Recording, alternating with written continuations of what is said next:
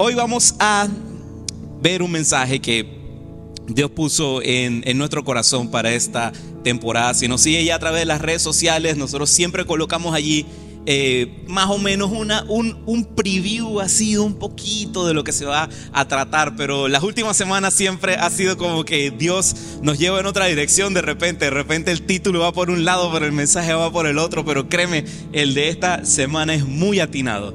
Y antes de entrar en materia, quiero leerte aquí rápidamente un versículo eh, en donde verás eh, lo que basamos esta enseñanza, este mensaje. Y dice de la siguiente manera, es Mateo 11:11, 11, que dice así, les aseguro que entre los mortales no se ha levantado nadie más grande que Juan el Bautista. Sin embargo, el más pequeño en el reino de los cielos es más grande que él. El título de la enseñanza, el mensaje que tenemos para la noche de hoy, le hemos colocado voz en el desierto, voz en el desierto.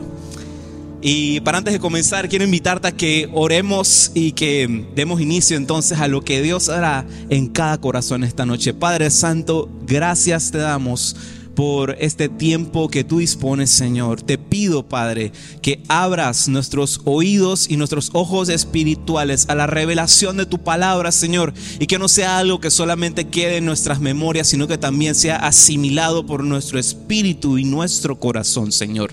Apúntanos a la dirección correcta, Padre, para poder seguir creciendo contigo, Señor, y seguir avanzando en el propósito de Dios para cada una de nuestras vidas. Y todos decimos... Muy bien. Bueno, Juan el Bautista es una persona sumamente curiosa del canon bíblico. Es un personaje como ningún otro. Y encontramos que él es el único que cuando se habla acerca de él se considera como el más grande de entre los grandes. Si viste el versículo que leímos hace un comienzo, hacía ilusión a aquello mismo. Te lo voy a leer rapidito. Dice, les aseguro que entre los mortales no se ha levantado nadie más grande que Juan el Bautista. Sin embargo, el más pequeño en el reino de los cielos es más grande que él. Qué locura, qué locura que tenga ese título Juan. Y tanto es así de que eh, este, estas palabras que te acabo de leer hace un momento en los evangelios son palabras de Jesús. Son de esas letras rojas que vemos en las Biblias que tienen así resaltado de que en rojito cuando Jesús habla son palabras de Jesús. Y me llama fuertemente la atención que lo que continúa en aquel versículo dice que, sin embargo, el más pequeño en el reino de los cielos es más grande que él. Eso como que se me hace que tiene algo que ver con nosotros, ¿verdad? Ahora, esta es la pregunta, ¿qué tiene que ver con nosotros esto? Pues justo después eh, de, de, esto empezamos a entrar en materia acerca de la vida de Juan. Y quiero que me acompañes a eso el día de hoy. El día de hoy vamos a estar viendo qué lecciones podemos aprender de la vida de Juan el Bautista. Bueno, para ir comenzando voy a darte un pequeño resumen así a balazo, a balazo, a balazo de lo que son los orígenes de Juan el Bautista. Pero antes de eso quiero hablarte acerca de una cosita curiosa que me topé. Mira, cada evangelio de los evangelios sinópticos, que es Mateo, Marcos y Lucas, tiene una manera particular de cómo iniciar. El evangelio de Mateo por lo menos comienza con la genealogía de Jesús. Cuando comienzas a leer Mateo te darás cuenta que tiene toda la línea de sangre de Jesús. Y después ahí ya entra en materia en otros temas. El de Marcos inicia con el cumplimiento de la profecía de Isaías de la llegada de Jesús. Mientras que Lucas, que siempre se dice de que el Evangelio de Lucas es un poquito más detallista, comienza es con la historia de los papás de Juan el Bautista. Ahora, ¿quién es ese tal Juan? Vamos a ir viendo entonces un resumen así em, rapidito, rapidito de lo que es la vida de los papás de Juan, de donde viene la genealogía de Juan, su origen. En otras enseñanzas en el pasado habíamos visto un poquito acerca de esto, pero voy a, tratar de resumirlo lo, más breve y lo más posible.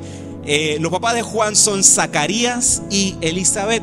Zacarías era que un sacerdote del grupo de Abías, era un sacerdote, o sea que él, su trabajo era servir en el templo del Señor. Mientras que Elizabeth, la mamá de Juan, era una de las hijas de Aarón. Eh, ella era parte entonces de una familia sacerdotal. Ahora, ¿cuál era la condición particular que tenían ellos dos? Que no podían tener hijos. Eh, lo que era Elizabeth, ella era estéril y ya ambos, tanto ella como su esposo Zacarías, ya estaban muy mayorcitos. O sea, si, si había alguna posibilidad, ya se había sacado totalmente de, eh, de tomarla en cuenta. Mientras Zacarías se encontraba en el servicio al Señor, mientras él estaba sirviendo, a él de repente se le aparece un ángel y tal ángel le dice, le comunica a Zacarías, hey, dentro de muy poco tiempo tu esposa Elizabeth quedará embarazada. Y el ángel anuncia esto a Zacarías con las siguientes palabras. Se lo voy a leer. Está en Lucas capítulo 1, verso del 15 al 17. Hoy vamos a estar leyendo bastantes versículos, así que ten tu Biblia preparada, tenla afuera, enciéndala si la usas de manera digital, si la tienes física, ábrela ahí, vamos a estar leyendo juntos. Lucas capítulo 1, versos del 15 al 17. Porque él será un gran hombre delante del Señor. Estas son palabras del ángel jamás tomará vino ni licor y será lleno del Espíritu Santo, aún antes de su nacimiento. Hará que muchos israelitas se vuelvan al Señor su Dios. Él irá primero delante del Señor con el espíritu y el poder de Elías. Ojo, tengan eso muy presente. Para reconciliar a los padres con los hijos y guiar a los desobedientes a la sabiduría de los justos. De este modo preparará para el Señor un pueblo bien dispuesto.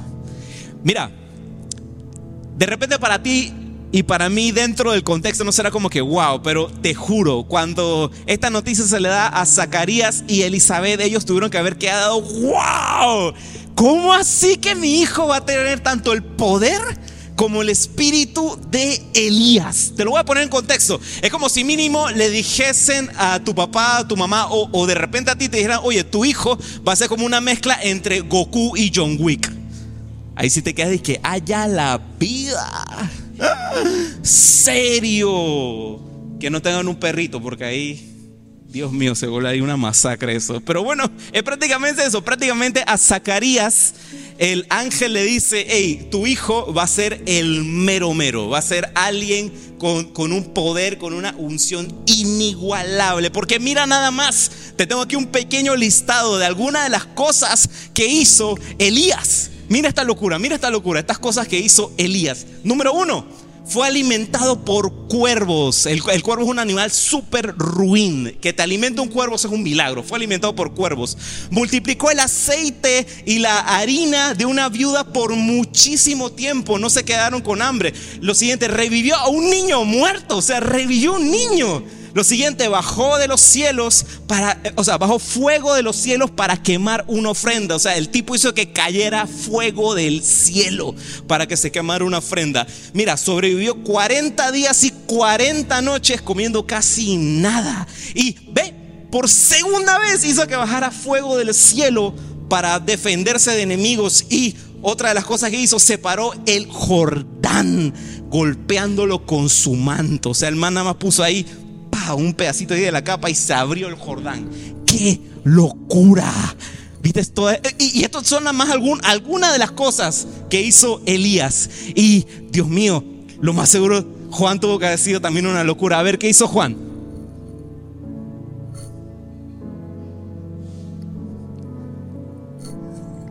Eh, ¿Es esa la diapositiva? Bueno, Juan bautizó. Juan bautizó. Eso es todo lo que hizo Juan. Juan bautizó en serio. En serio. Debe haber más, debe haber más. Bueno, ya vimos un poco de Mateo y Lucas, pero ah, vamos a ver qué dice Marcos, porque solamente Juan bautizó. Dios. Marcos, Marcos, vamos viviendo, vamos viviendo. Marcos capítulo 1, versos del 2 al 6. Dice así, sucedió como está escrito en el libro del profeta Isaías. Yo estoy por enviar a mi mensajero delante de ti, el cual preparará tu camino. Voz de uno que grita en el desierto. Subrayen eso. Preparen el camino para el Señor, háganle sendas derechas Así se presentó Juan bautizando en el desierto y predicando el bautismo de arrepentimiento para el perdón de pecados. Toda la gente de la región de Judea y de la ciudad de Jerusalén acudía a él. Cuando confesaban sus pecados, él los bautizaba en el río Jordán. La ropa de Juan estaba hecha de pelo de camello, llevaba puesto un cinturón de cuero y comía langostas y miel silvestre. Dios mío, Marcos no lo está dejando también que digamos tampoco. ¿En serio? ¿En serio? ¿Acaso será un chiste bíblico todo esto? Porque o si me estaban diciendo que era el más grande entre los hombres, ¿cómo, cómo, cómo puede Dios decirme que él va a ser el más grande entre los hombres que va a tener el espíritu y el poder de Elías? Si lo único que hizo fue meter gente al agua. ¿Qué, qué, ¿Qué, es esto?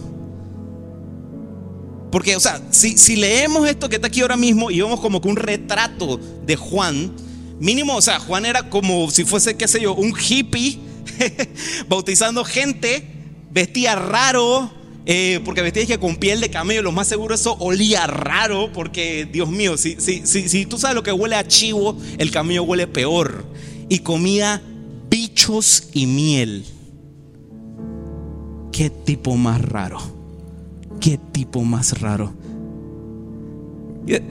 Tengo que hacer la, aclaración al final. Miren que una vez yo recuerdo haber estado en, en, una iglesia, no diré cuál, con un predicador, no diré cuál, que cuando hablaba acerca de Juan y se refería a ese versículo, él decía, eh, como, ven hermanos, Juan comía de los manjares más finos que pueden existir. Él comía langostas y miel, comida de los dioses.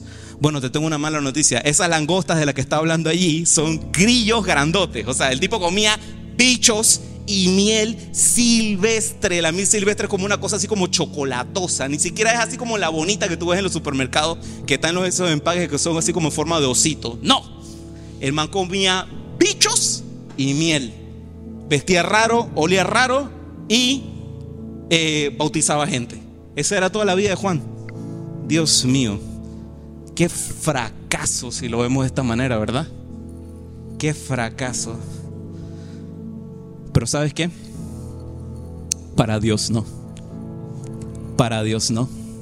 Vez tras vez, tras vez, tras vez vemos que la Biblia nos muestra que el enfoque del propósito de Dios va mucho por encima, mucho, mucho por encima de las apariencias que solamente tú y yo vemos. Dios dice que Juan tendría el mismo poder y el espíritu que Elías. Y así fue. Y así fue.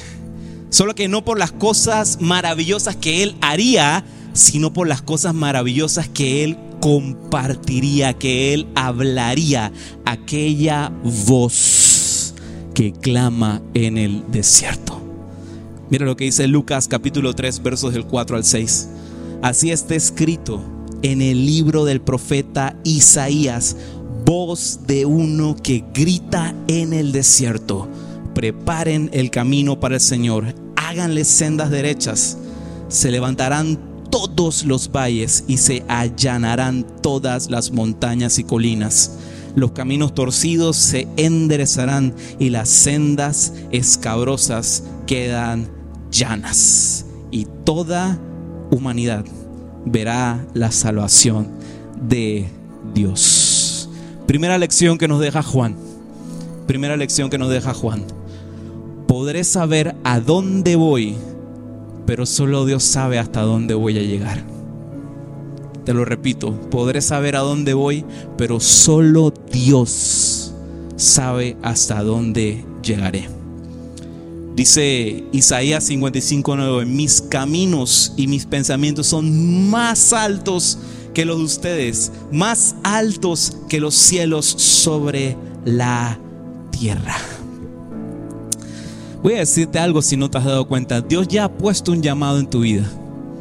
Dios ya ha puesto un llamado en la vida de cada uno de los que están aquí, los que nos siguen a través de YouTube y todos aquellos que el Señor seguirá añadiendo a esta familia. Dios ya ha puesto llamado en la vida de cada uno.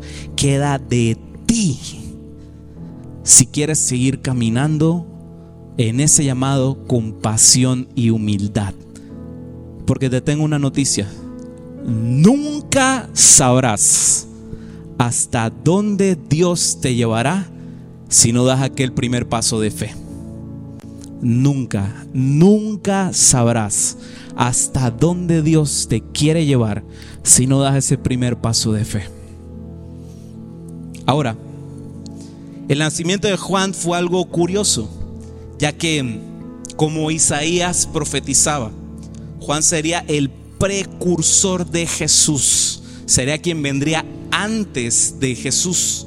Y, eso se aplica en dos niveles, tanto en tiempo como en método, por un propósito en especial. Quiero darte un pequeño detalle. Si no lo sabías, Elizabeth, la mamá de Juan, y María, la mamá de Jesús, eran parientes. Teólogos afirman que inclusive eran cercanas, eran primas. La mamá de Juan y la mamá de Jesús eran parientes, eran primas. Vemos en la Biblia que Elizabeth queda embarazada al final. Y seis meses pasan del embarazo de Elizabeth. Y después de eso, María es visitada por nada más y nada menos que exactamente el mismo ángel que se le presenta a Zacarías. Ahí eh, el ángel Gabriel era como el, el que mandaban para todos lados en ese momento, pareciera, ¿no?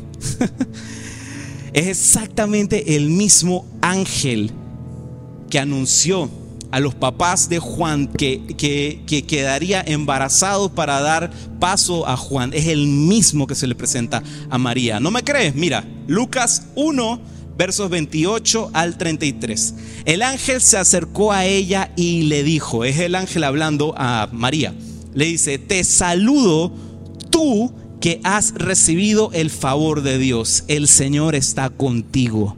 Ante estas palabras, María se perturbó. Subraya eso, María se perturbó. Y se preguntaba qué podría significar este saludo. No tengas miedo, María. Subraya eso también, no tengas miedo, María. Dios te ha concedido su favor, le dijo el ángel. Quedarás embarazada y darás a luz un hijo y le pondrás por nombre Jesús. Él será un gran hombre y lo llamarán Hijo del Altísimo. Dios el Señor le dará el trono de su padre David y reinará sobre el pueblo de Jacob para siempre. Su reinado no tendrá fin. Mira, te pedí que subrayaras esos dos versículos porque, digo, esas, esas dos líneas, porque siempre vemos y hemos visto al personaje de María como la abnegada sierva de Dios que se le presenta al ángel y él dice, dale Señor hasta donde sea, llévame hasta donde sea, yo, he aquí tu sierva, yo estoy aquí tal y tal y tal y tal, pero no, como ves en la Biblia, como ves en el canon bíblico, nos habla de que María, la mamá de Jesús, cuando se le presenta el ángel, tuvo qué? Miedo. Tuvo miedo. Ahora, es totalmente lógico. Es totalmente lógico tener miedo ante una situación así. ¿Cómo no tendrías miedo si un total extraño se te presenta, eh, eh, se te acerca a ti y te dice, oye, vas a quedar embarazada y será nada más y nada menos que del Hijo de Dios.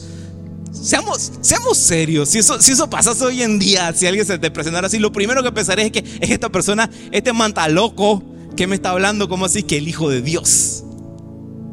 María tuvo miedo, María tuvo miedo, María dudó y aquello es normal aquello es normal. Por lo mismo, Dios ya tenía un plan. Digan conmigo, Dios ya tenía un plan. Exacto. Aquí en Lucas capítulo 1 versos del 34 al 38 dice así. ¿Cómo podrá suceder esto? preguntó María al ángel, puesto que soy virgen. Y el ángel dijo, el Espíritu Santo vendrá sobre ti y el poder del Altísimo te cubrirá con su sombra. Así que al santo niño que va a nacer lo llamarás Hijo de Dios. Y subraya esto, también tu pariente Elizabeth va a tener un hijo en su vejez. De hecho, la que decían que era estéril ya está en el sexto mes de embarazo. María no sabía que su prima ya tenía seis meses de embarazo.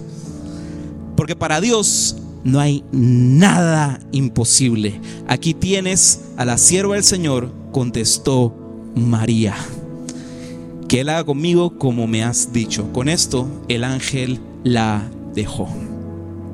Como ves, María dudó María preguntó, oye, ¿cómo es posible? ¿Cómo es posible que, que sucederá todo esto? ¿Cómo sabré que lo que me está diciendo este ángel es algo cierto? Pero el ángel Gabriel tenía ya en manos, ya tenía en manos, ya Dios tenía, oye, te voy a decir una cosa, a Dios nada lo deja fuera de base. Dios sabe todo, lo conoce todo. Dios nunca tiene plan B. Dios solo tiene plan A. el ángel Gabriel tenía en sus manos lo más, más poderoso ante la duda, el testimonio. El testimonio. El testimonio es la herramienta más poderosa contra la duda. Mira, el ángel Gabriel comparte a María que su prima Elizabeth ya tenía seis meses de embarazo. Seis meses de embarazo. Aquella que no podía tener hijos, aquella que era estéril y que, que encima ya era, estaba demasiado vieja para haber quedado embarazada, ya tenía seis meses de embarazo. Yo no sé tú, pero a mí estas cosas me emocionan. María conocía perfectamente la situación de Elizabeth. Tú sabes, cuando uno tiene esas situaciones en familia, todo el mundo lo bochinchea, todo el mundo sabe lo que está sucediendo, lo que está pasando. en, familia no hay nada oculto. En familia todo el mundo se entera de las cosas que están pasando. Así que, al momento que María está llena de temor por lo que le estaba diciendo este ángel, por lo que sucedería, yo me imagino que cuando ella escuchó aquella noticia que su prima Elizabeth ya tenía seis meses de embarazo, ella se quedó, Dios, para ti nada es imposible. Para ti nada es imposible. Para ti nada es imposible. Y gracias al poder del testimonio, del testimonio, es que entonces María acepta la voluntad de Dios para su vida y con valor inicia a caminar en el plan de Dios. Lo que nos da entonces la segunda lección de Juan. Somos el testimonio de Dios para la humanidad. Tú eres un testimonio andante. Tú eres un testimonio andante. Di, yo soy un testimonio andante. Hay cosas por las cuales has tenido que pasar. Hay situaciones duras por las que has tenido que atravesar este año, el año pasado o desde que llegaste a este mundo. Dios lo sabe. Pero te tengo una noticia. No han sido por el gusto. Nada de lo que has vivido ha sido por el gusto. Dios está cultivando en ti un testimonio que será para liberar a los demás de falta de fe, de duda, de incertidumbre. Dios está cultivando un testimonio en ti. Igualmente, si has pasado por momentos de duda en el propósito que Dios ha puesto en tu vida, tenlo por seguro, tenlo por seguro que Dios siempre tendrá a alguien a tu lado con un testimonio que te demostrará que si Dios lo pudo hacer por ellos, también lo puede hacer por ti. ¿Cuántos dicen amén a eso? Amén. Ahora, toda gran historia tiene un comienzo. Toda gran historia tiene un comienzo. Y como vimos al inicio, cada uno de los evangelios comienza de un modo un tantito diferente. Por ejemplo, el de Mateo comienza con la genealogía de Jesús y el de Lucas, que es el que vimos hace un momento, comienza con la historia de los padres de Juan. Pero el Evangelio de Marcos, si recuerdas cuando mencionamos al comienzo, inicia de un modo especial, de un modo diferente, porque inicia hablándonos de el cumplimiento de la profecía de Isaías. Ahora me preguntarás, ¿cuál era esa? ¿Cuál era esa profecía de Isaías? Bueno, esa profecía era nada más y nada menos el anuncio de la llegada de aquel esperado Mesías por el pueblo de Israel. Y aquella llegada y cumplimiento de esto se dio nada más y nada menos que al comienzo del ministerio de Juan. Voy a leértelo, Marcos capítulo 1, versos del 7 al 8. Predicaba de esta manera, después de mí viene uno más poderoso que yo, ni siquiera merezco agacharme para desatar la correa de sus sandalias. Yo los he bautizado a ustedes con agua, pero Él los bautizará con el Espíritu Santo. Sabes, no todas las historias comienzan por el personaje principal. No todas las historias tienen un inicio de que el personaje principal, la estrella de la historia, es el primerito que sale. Jesús es el foco de cada uno de los evangelios. Jesús es el foco, el, personaje principal de toda la historia bíblica. Pero podemos ver en el evangelio de Marcos, la historia comienza por quién? Por Juan. Comienza por Juan. Pero al entrar Jesús en escena, quien parecía ser el personaje principal, termina siendo es el secundario. Y aquí venimos entonces a la tercera lección que nos deja Juan. Ante Jesús nos toca ser segundos. Te lo repito nuevamente. Ante Jesús nos toca ser segundos. Mira, estas son esa, clase de cosas de cuando uno comienza a caminar en, en, el Evangelio. No suena muy populares, pero es la verdad. Tus sueños y anhelos son grandiosos, son hermosos, son preciosos, son lo máximo. Pero delante del Rey, delante del Rey Jesús, nos toca dejar todo eso a un lado y preguntarnos cuáles son los anhelos que Él tiene para mí. ¿Cuáles son los anhelos que Él tiene para mí? Otro punto que debemos tener presente es que otros vendrán después de ti. Otros vendrán después de ti y de mí. Así como otros estuvieron antes de nosotros. Tú no te hiciste solo. Tú no te hiciste solo, no nos hicimos solos. Mira, a algunos se les es súper fácil, súper fácil reconocer eh, la mano de Dios sobre sus vidas. Reconocer la mano de Dios sobre sus vidas, las cosas que Dios ha hecho por nosotros. Pero hay veces que nos cuesta, nos cuesta, ya sea por orgullo, por lo que sea, nos cuesta ser agradecidos con aquellos que cavaron zanjas antes que tú y antes que yo, para que pudiéramos disfrutar de aquella agua que da vida. Honra de dónde vienes. Honra de dónde vienes, ya sea tus papás, ya sean aquellos líderes que estuvieron pendientes de ti en el pasado, honra de dónde vienes. Pero ¿cómo? La pregunta es cómo honrar. Nosotros tenemos una manera un poquito extraña de la cual percibir lo que es honra. A veces pensamos que honra es hacer, eh, hacer caso absolutamente a todo lo que te diga alguien que estuvo antes que tú, pero no, no. Esa sería una manera muy superficial de ver honra, porque en realidad honra quiere decir que honramos las memorias de quienes te precedieron cuando tú Eres quien abre paso a los que vendrán después de ti. Eso es honra. Eso es honra. parte de la profecía de Isaías, de Juan, no era solo ser el precursor de Jesús, sino que también Juan tenía una misión definida. Juan tenía una misión definida.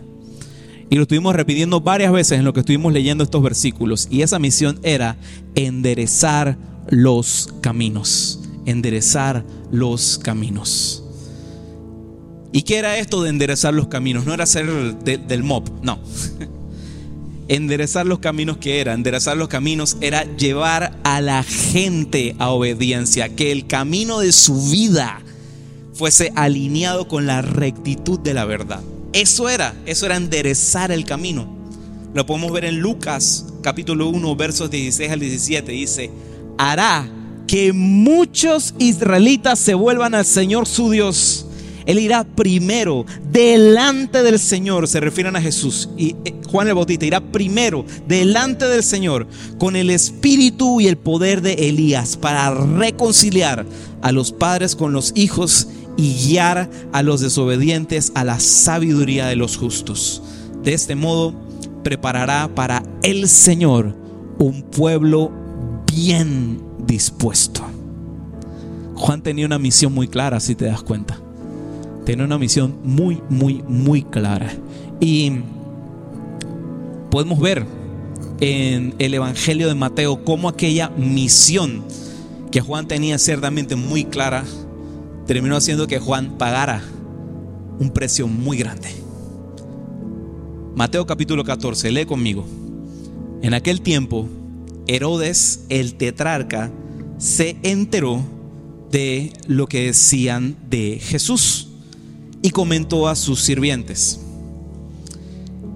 Ese es Juan el Bautista, ha resucitado. O sea, se están refiriendo de Jesús. Pero eso tiene ah, por eso tiene poder para realizar milagros. En efecto, Herodes había arrestado a Juan, lo había encadenado y metido en la cárcel por causa de Herodías, esposa de su hermano Felipe. Es que Juan había estado diciéndole a Herodes, y ojo, eh, había estado diciéndole, o sea que ya le había dicho por buen tiempo, estaba diciéndole no te es lícito tenerla por mujer. Es refiriéndose a Herodías. Herodes quería matarlo para, pero tenía miedo a la gente porque consideraba a Juan como un profeta. En el cumpleaños de Herodes, la hija de Herodías bailó delante de todos y tanto agradó esto a Herodes que prometió bajo juramento darle cualquier cosa que pidiera instigada por su madre, le pidió, dame en una bandeja la cabeza de Juan el Bautista. Y mira lo que dice, el rey se entristeció. Sin embargo, a causa de sus juramentos y en atención a los invitados, ordenó que le dieran lo que pedía y ordenó la decapitar a Juan en la cárcel. Cuarta lección de Juan. Cuarta lección que nos deja Juan. Nunca te avergüences. Nunca te avergüences del mensaje de la verdad. Jamás. Sabes, hoy en día vivimos en una sociedad muy particular, muy particular, que llama a lo bueno malo y a lo malo bueno Mira que ya ni siquiera es algo que, sea difícil tratar de ver, porque inclusive, inclusive, y, dato curioso nada más, solamente estos días eh, ha habido con, mi esposa y con unos amigos a ver esta película, la de, la de Mario, la de Mario Bros. y, es muy curioso el, el efecto que ha causado esa película porque ya llevábamos muchísimo tiempo, muchísimo tiempo, en que cada película así de animación, llámala tú de, de corte infantil, alguna cosita, así sea de la manera muy sutil o demasiado descarada, tenía tintes de presentarnos lo que es llamado la tal ideología de género Los críticos de cine habían dado por que sería un fracaso total la película de Mario porque no era lo suficientemente inclusiva. Gran sorpresa se llevaron con que solamente en las primeras semanas de estreno ha roto récord de taquilla de películas como la tal de Buzz Lightyear, como la de Frozen. Ey, ha roto récord de taquilla. Lo que daban porque iba a ser un total fracaso. Solo por el hecho de ser conscientes de la posición de la familia en nuestra sociedad, están recogiendo los frutos ahorita. Solo quienes tengan el valor para defender la verdad serán los precursores del camino de Dios. Mira, uno de los versos más, más, más malinterpretados de la Biblia es el siguiente, Mateo 7.1. No juzguen para que nadie los juzgue a ustedes.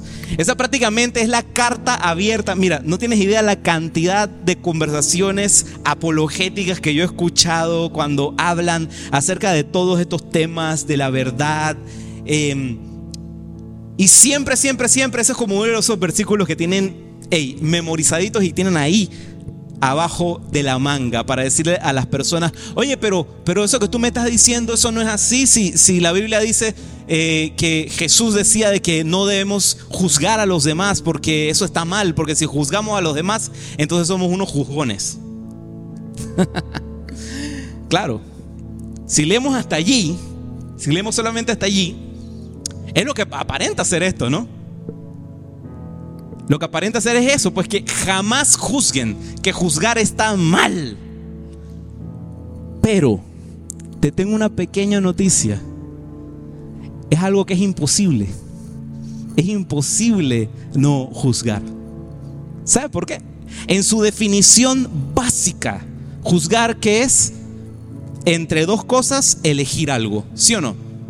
Tú juzgas de diferentes maneras. Tú juzgas es por em, selección o qué sé yo. Tú juzgas cada una de las decisiones que tomas.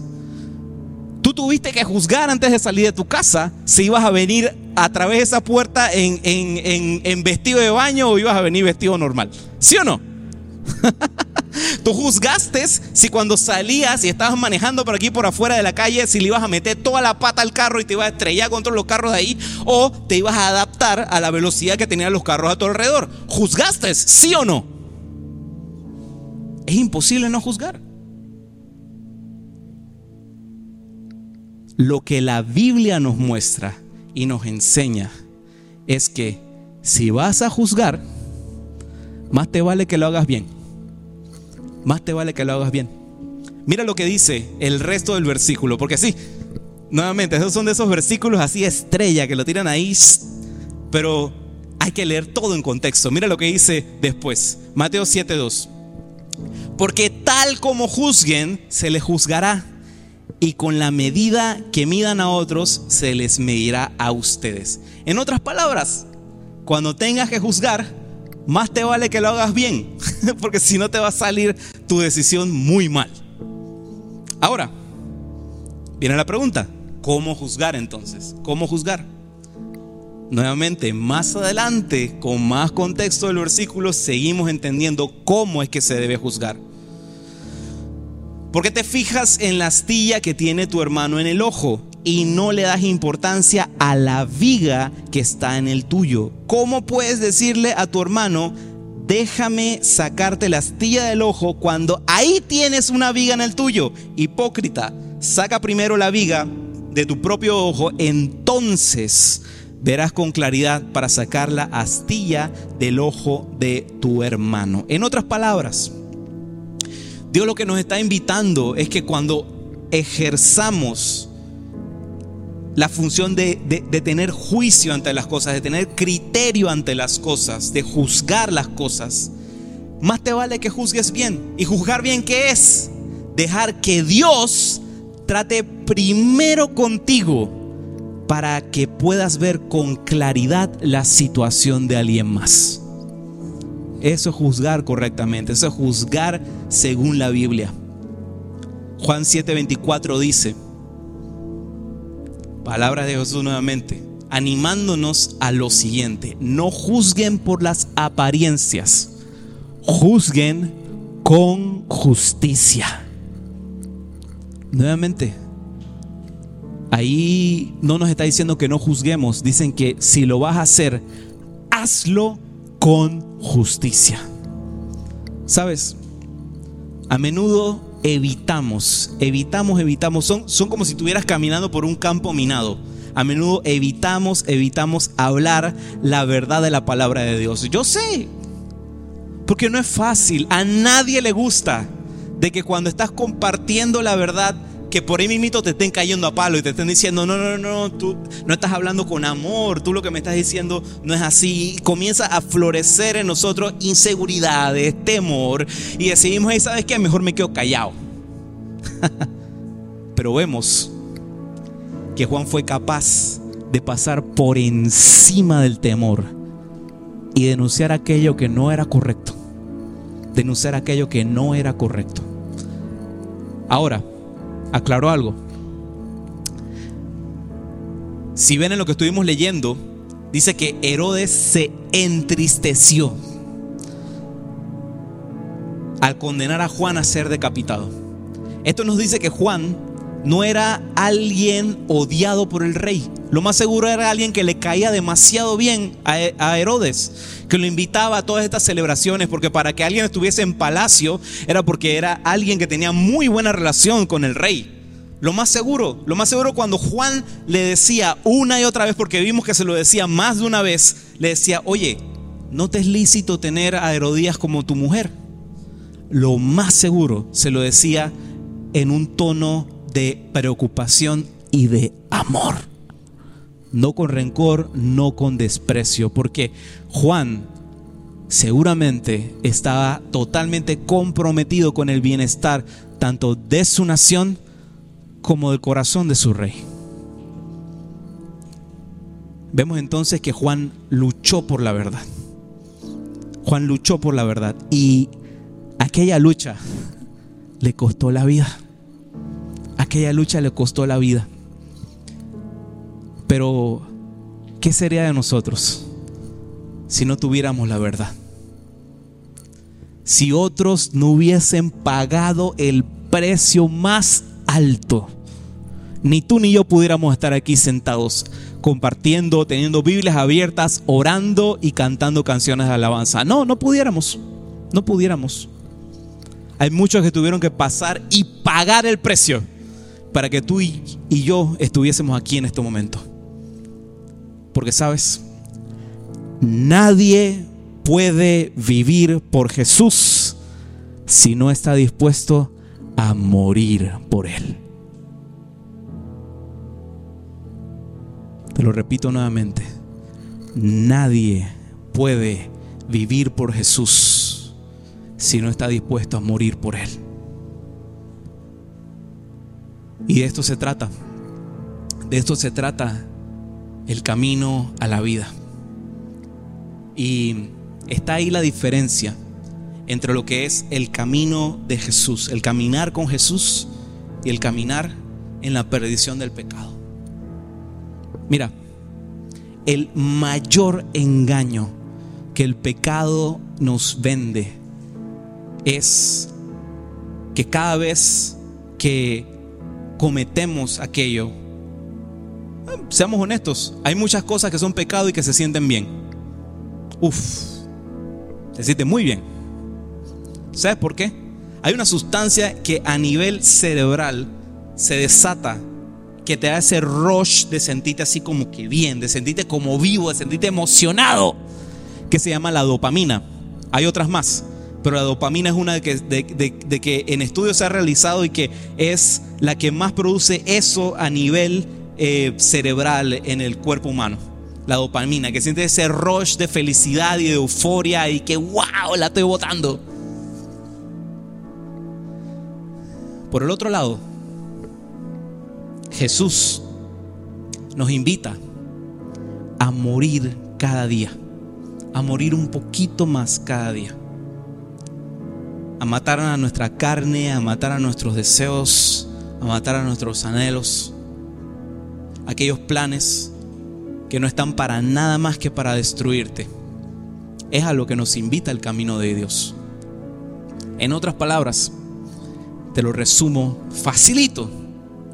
El camino del pecado está pavimentado con pequeños momentos de vida. Con pequeños momentitos que te harán sentir vivo. Pero al final del día, la paga del pecado es la muerte. Mientras que el camino de Jesús está pavimentado con pequeños momentos de muerte, con pequeñas muertes. Mueres un poquito, mueres un poquito, mueres un poquito, mueres un poquito. Porque sabes, al final, lo que termina llevándote el camino de Jesús es la vida eterna. ¿Cuánto le pueden dar un aplauso al Señor?